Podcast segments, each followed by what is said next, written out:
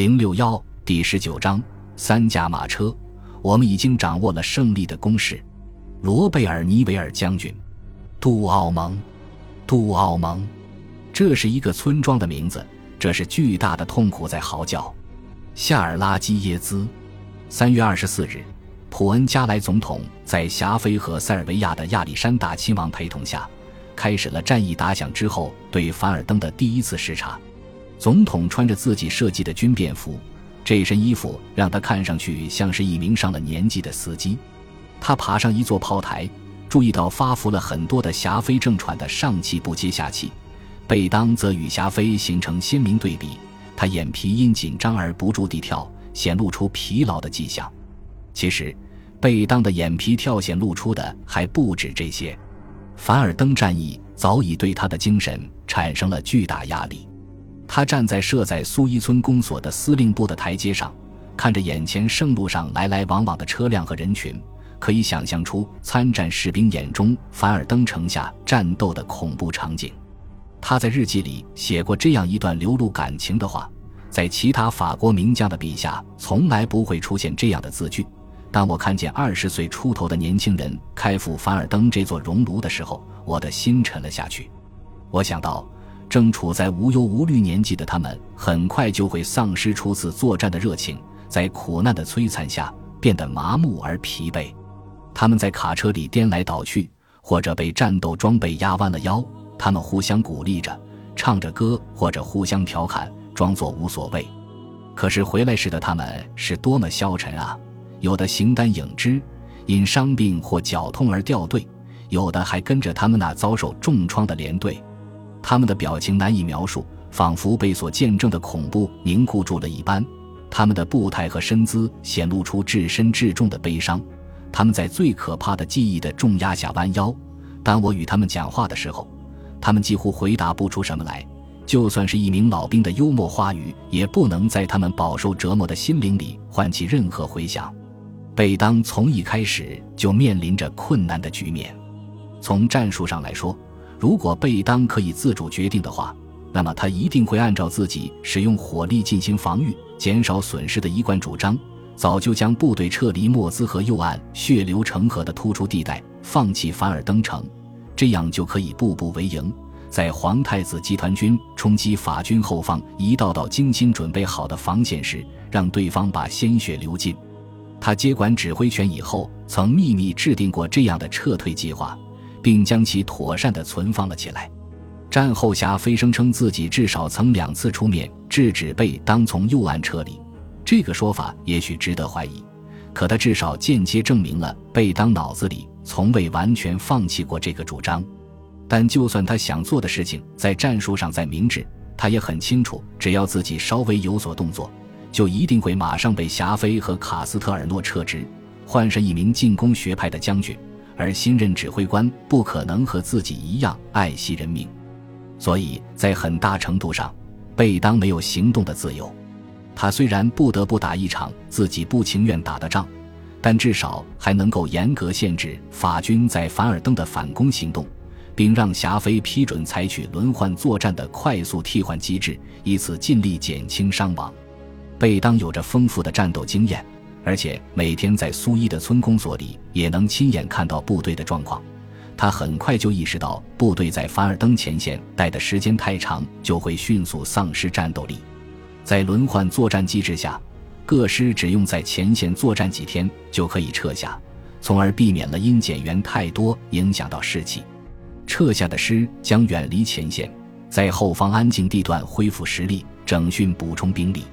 德国人的做法与此相反。他们让部队在前线上待的时间太长了，并不断把刚刚从新兵营出来的补充兵大量填进老部队，最后部队完全被高强度的消耗战碾成了齑粉。我们在前文分析过这么做的弊端。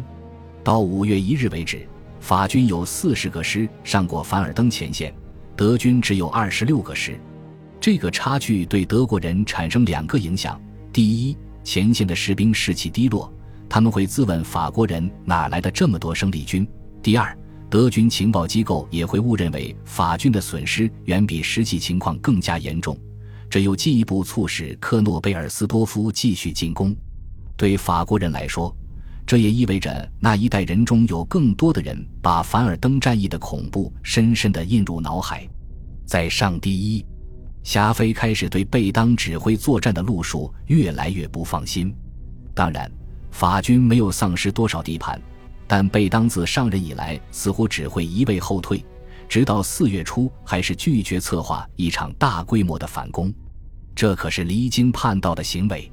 况且，情报处估算敌人损失的办法简直有如天方夜谭。皮埃尔福描述说，总司令部情报处每两个星期就在敌人伤亡数字上添个十万了事，因此法军估算到四月一日为止，德军损失高达二十万，而法军自己只损失六万五千人。霞飞受错误情报的误导，相信德军坚持不了多长时间。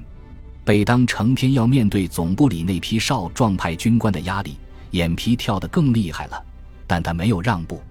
上第一的军官们注意到，大权在握的霞飞在上任法军总司令以来，第一次发现自己的权威面临挑战。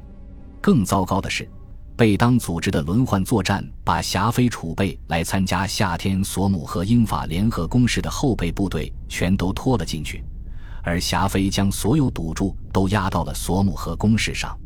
霞飞在回忆录里声称，如果他满足贝当的所有增援要求，那么整个法国陆军就会被拖进这场战役。这就意味着屈从于敌人的意志。事实上，法军总部在接受法金汉在凡尔登发起的挑战的那一刻，就已经屈从于敌人的意志了。既然德卡斯特尔诺早在二月份就严令贝当不得后退。那么，在前敌总指挥贝当看来，守住凡尔登的确是需要整个法国陆军全力以赴的，所以霞飞和贝当之间的嫌隙越来越深。霞飞下定决心不放弃索姆河攻势，而且要在人员和物资方面给索姆河攻势最高的优先级别。可是同时，他又要贝当在凡尔登采取进攻的积极态度。贝当对法军总部的冷酷越来越不满。他认为，如果想要守住凡尔登，那么法国在整个1916年的战争重心就应当被放在这里。他甚至极端到认为，应该让英国人独自承担发动索姆河会战的重担。他还明白无误地告诉霞飞，以目前协约国可以动用的资源，他认为索姆河攻势不可能取得突破。当然，贝当作为将领，肯定有他的局限性。他没有福煦或者德卡斯特尔诺那样宽广的战略视野，他只专注于自己负责的那一段前线。他不像霞飞那样胸怀战争全局。以上这些评价都是对的。也许贝当错把凡尔登当成了战争全局，但他在这里观察到了人性的苦难。一九一七年春季法军大叛乱证明了，他其实比霞飞、福煦或者卡斯特尔诺都更有远见。在贝当上任之后几周之内，霞飞就后悔了，也已在想办法把贝当赶走。可是贝当被外界当作凡尔登的拯救者，已经成了全国偶像。而法军在凡尔登被打了个措手不及这样的消息开始泄露出去之后，霞飞本人的威望陷入了开战初期以来的最低点。那些在上第一蝇营狗苟的小人们预料到，如果现在撤换贝当，霞飞自己的职业生涯就完了。突然之间，凡尔登战场冉冉升起的一颗新星，给了霞飞解决问题的新思路。罗贝尔·尼维尔将军在凡尔登战役那年已五十八岁，他出身古老的军事世家，是英国意大利混血儿。虽然后来成为炮兵，但他上过著名的法军索缪尔骑兵学校，仍然保留着全副骑兵的热血进取精神。尼维尔在马恩河战役时军衔是上校，指挥着一个炮兵团。当前方的法军步兵四散奔逃之际，尼维尔率领手下野战炮兵逆着逃跑的人流而上，从近距离迅捷且精准地向平克鲁克手下的德军开火，反而把德军也打得四散奔逃。一九一四年十月，尼维尔晋升准将旅长，三个月后晋升师长。一九一五年十二月，已经是第三军军长。他早期上升的速度不亚于贝当，可谓既快又耀眼。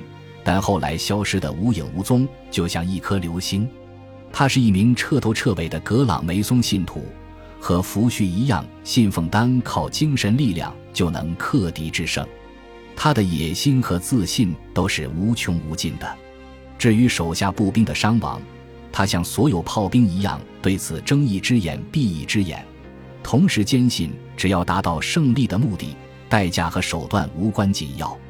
他这个人温文尔雅，礼貌周到，潇洒而雄辩，跟政客们打交道时如鱼得水。这一点跟贝当和霞飞都完全不同。法国议会军事委员会里最年轻也最尖刻的成员阿贝尔·费里这样描述尼维尔的影响力：他给人的第一印象极佳，用清澈的眼睛直视你，思路有条理而精确，说话不虚张声势，对任何事都有良好的常识。本集播放完毕，感谢您的收听，喜欢请订阅加关注。主页有更多精彩内容。